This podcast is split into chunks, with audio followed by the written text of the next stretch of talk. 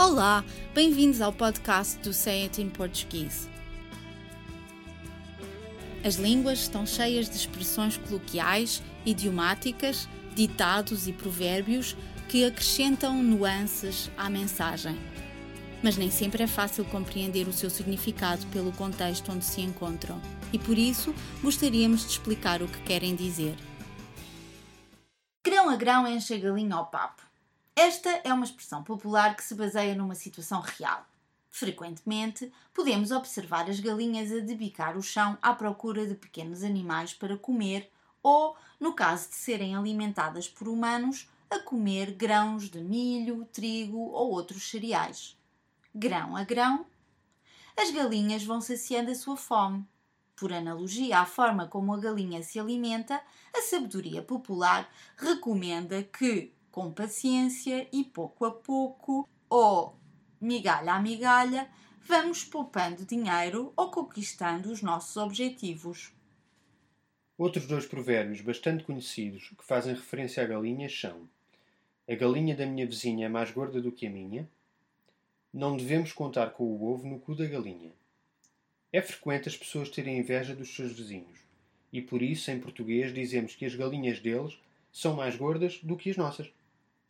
Esse provérbio existe em diversos países, mas com referências culturais bastante diversas. Os ingleses preferem dizer que o relevado do outro lado da vedação é mais verde do que o nosso.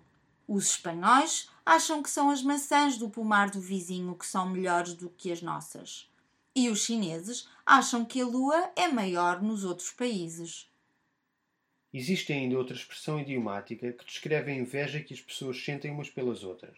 Já sei qual é. Ter as costas quentes. Não, estás enganada. Ter as costas quentes significa que te sentes protegida ou resguardada, ou melhor dizendo, que existe alguém que te está a proteger. A expressão que se refere a ter inveja é ter dores de cotovelo. Cotovelo? O osso da articulação do braço? Sim, precisamente. Quando batemos com esse osso em algum sítio, a dor que sentimos é geralmente bastante forte e aguda. E talvez por isso a expressão associe esse tipo de dor à dor causada pela inveja. Podes dar alguns exemplos dessas expressões? Ele nunca chega a horas ao emprego, pois, como é filho do patrão, tem as costas quentes. Quando vi o meu telemóvel último modelo, a minha mulher ficou cheia de dores de cotovelo.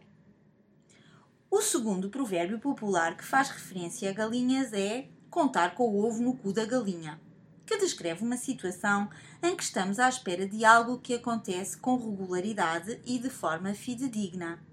O conselho que este provérbio dá é que não devemos contar com nada, nem mesmo com algo que parece ser tão fiável como o ovo que a galinha poedeira põe todos os dias. A tradução inglesa deste provérbio é: Não contem as vossas galinhas sem que estas tenham saído dos ovos. Existe uma expressão que descreve precisamente o oposto desse provérbio, que é favas contadas. Essa expressão nunca ouvi. Quando temos a certeza de alguma coisa, dizemos são favas contadas. Parece que esta expressão vem de uma tradição usada em mosteiros para eleger o diretor ou abade desse mosteiro. Quem queria votar a favor usava uma fava branca. Quem votava contra usava uma fava preta. No fim de todas as favas estarem contadas, ficava-se a saber quem ganhava a eleição e com quantos votos a favor e contra. Acredita-se que esta expressão vem daí. Resumindo, existem vários ditados populares que fazem referência a galinhas.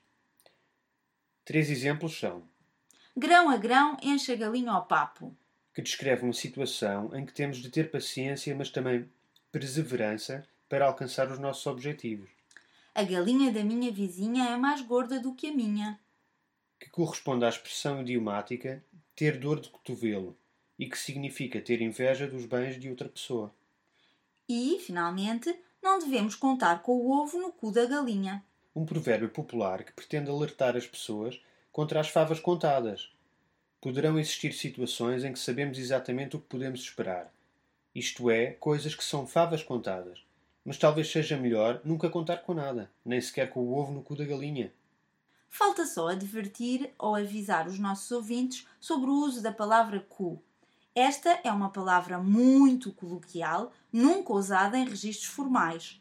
A palavra mais frequentemente utilizada em português europeu é rabo e no português do Brasil, bunda.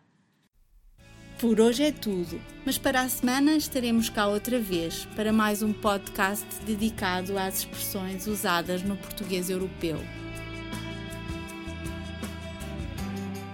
Até lá, fotos de uma boa semana.